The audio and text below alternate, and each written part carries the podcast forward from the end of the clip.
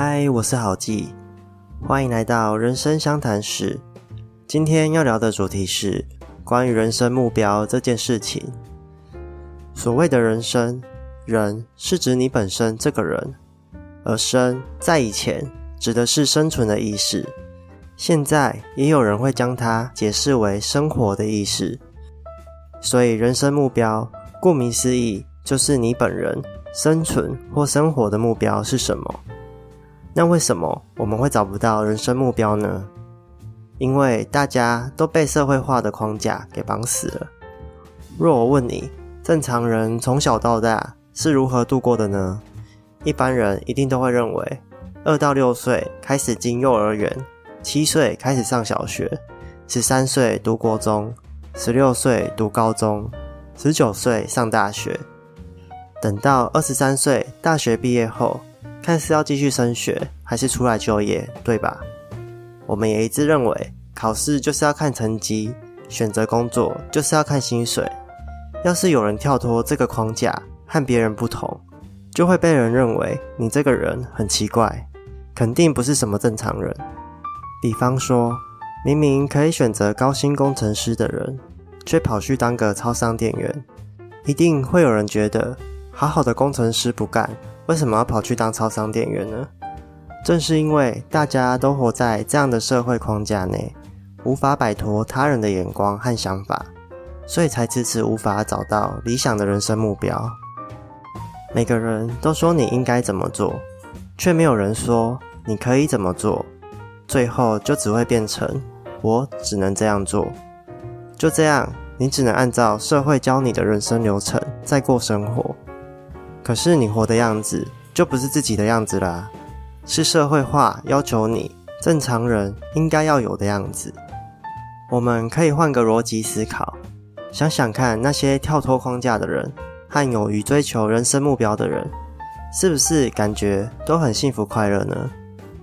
在二十岁休学跑去做面包的人，在三十岁花一大笔钱跑去环游世界的人，在四十岁从金融机构辞职跑去当瑜伽老师的人，在五十岁把房子卖掉跑去海岛过隐居生活的人，他们不是用一般的社会框架，但他们其实也和一般人没什么不同，只不过在想法上，他们知道自己想要什么。知道自己的人生目标为何而已。今天若换成是一个按照社会流程在走的人，但如果他明白自己的人生目标是要守护自己的老婆和小孩，那他肯定也能感到幸福的。虽然没有跳脱社会框架，但那只是因为他的人生目标和社会框架刚好相辅相成，互不冲突，才有办法这样。要是你是个按社会流程在走，却会觉得很痛苦的人，那你可能就没那么幸运了。你必须要尝试跳脱框架才行。让我们回到一开始所讲的，人生目标就是你本人生存的目标。如果你不为这个目标行动，那你就会找不到生存的意义了。人生也不是有目标就好，这还必须是你本人所设下的目标。举个例子。赚一千万就是一个社会的普世目标，不能用来当做人生目标。难道没有一千万你就活不下去了吗？应该不是吧。重点是在于有了一千万，你想要做什么？假如你是想要整天不工作，在家吃喝玩乐，但现在的你却为了要存一千万，反而在拼命工作，那不是很奇怪吗？如果这真的是你的人生目标，那你应该要思考的是，把整天不工作，在家吃喝玩乐，弄成是一个可以足以为生的工作才对，而不是什么存到一千万。工作和生活可以分开，但也可以合在一起。你可以去做符合你人生目标的工作，就算赚得不多，你也乐在其中，不是吗？人生目标其实不是用找的，可是我们却往往倾向去询问别人的意见。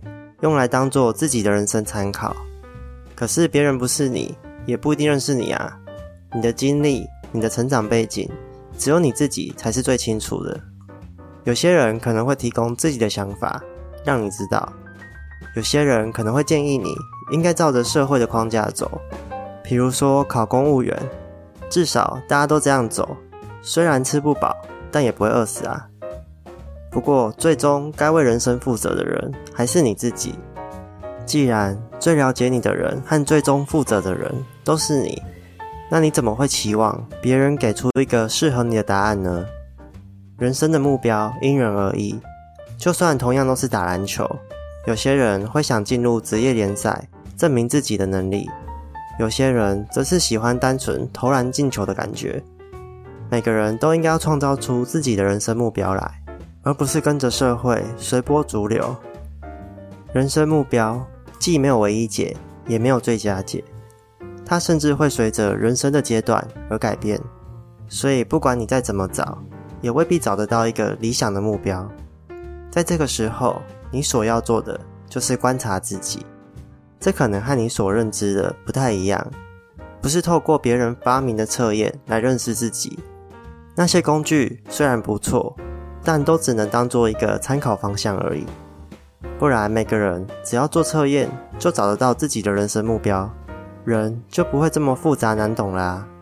观察自己，具体来说是怎样的观察呢？以我自己为例子，我其实是一个不爱念书的人，特别是在学生时代，什么国文、英文、数学那些学科，但我出门旅游的时候却很喜欢逛书店，我才意识到。自己其实不是不爱读书，只是对于那些学科没有产生兴趣而已。像历史，我以前觉得很无聊，可是现在却莫名觉得很有兴趣。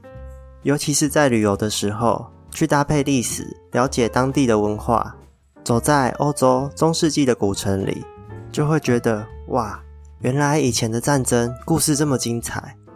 另外，在书店时，我也会不自觉的。往某些书籍的类别方向走，像是心灵成长、投资理财、旅游方面的类别。相反的，有些类别是我很少会去看的，像是小说、艺术或是音乐。透过在书店的自我观察，我就可以很清楚知道自己对什么有兴趣，对什么没兴趣，甚至可以在更深入的探究自己会看的书籍都有哪些共同点。像我的话，看的就是会和人生有关的书，但这不代表就一定是心灵成长的类别。像是理财、健康、家居、哲学、社会科学，甚至是旅游，这些也都对人生有所帮助。况且，只要能够引起我的兴趣，我就会想看。如果你也喜欢逛书店的话，也可以参考一下这个做法。当然，除了逛书店以外，你也可以观察自己上网都会看哪些影片，像是热衷体育的人可能会看球赛的 highlight，关心政治的人可能会看新闻节目，喜欢搞笑的人可能会看伯恩或是达康，喜欢旅游的人可能就会看别人拍摄的 vlog。当然，观察自己的方法有很多，也未必能够马上得到解答，但这些都是你自己才会知道的事情。只是这些讯息不小心被你忽略掉了。我再举我另一个人生目标吧，就是要环游日本四十七个都道府县。